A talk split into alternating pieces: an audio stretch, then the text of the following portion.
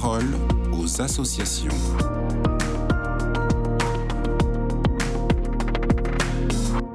Pascal Morinière, bonjour. Vous êtes présidente des associations familiales catholiques. Vous nous parlez aujourd'hui de la baisse de la natalité en France. Chaque année, à la fin du printemps, il y a un surcroît de naissances. C'est la haute saison dans les maternités françaises. Il faut dire que neuf mois plus tôt, à la faveur des vacances, les Français se font des bébés. J'espère donc que le fruit des vacances 2023 qui viennent de s'achever se verra avec attendrissement et s'entendra avec vigueur dans neuf mois dans de nombreux berceaux. Malheureusement, ce boom des naissances, c'était avant.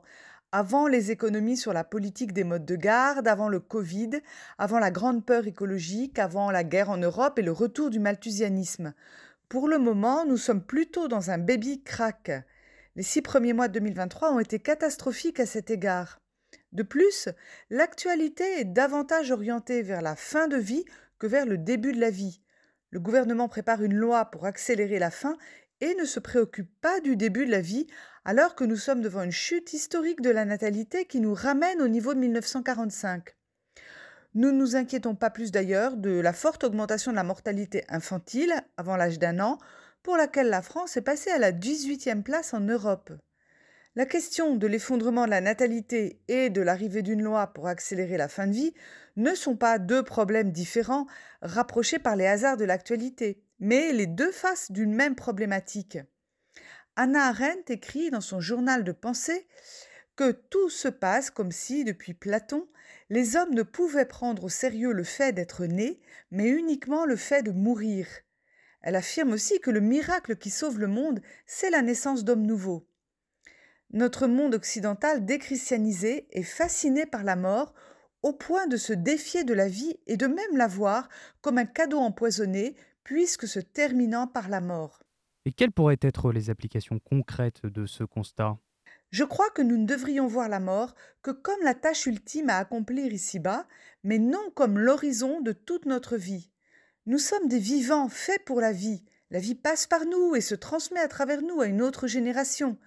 Nous en sommes dépositaires et passeurs. Une société qui se préoccupe des naissances est tournée vers l'avenir. Elle investit, elle prend des risques, elle regarde l'horizon avec enthousiasme et espérance et ne voit pas la vie comme un cul-de-sac fermé par la mort. Anna Arendt, encore elle, voit la natalité comme la catégorie centrale de l'action publique. Alors que fait aujourd'hui l'exécutif? D'une part, le gouvernement s'apprête à présenter une loi sur la mort administrée, et d'autre part, il constate l'effondrement effrayant de la natalité, mais ne propose aucune mesure. En dix ans, entre 2012 et 2022, nous avons perdu 100 000 naissances annuelles. Au train où vont les choses, il est fort probable que nous ayons 50 000 naissances de moins en 2023 qu'en 2022.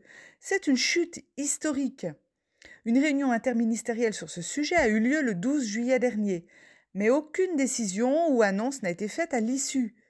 À la fin de 2023, la France cessera d'être en tête de l'Europe quant à la natalité, car d'autres pays ont pris bien avant elle des mesures de politique familiale efficaces, comme la Tchéquie ou la Roumanie, et ces pays voient à nouveau leur natalité augmenter.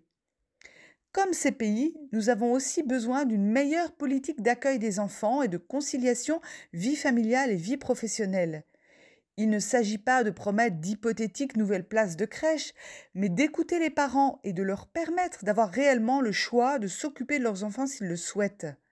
La vraie liberté n'est pas de choisir sa mort, mais de choisir de donner la vie, de faire confiance à la puissance de renouvellement portée par chaque génération et d'être soutenu par des politiques publiques adaptées.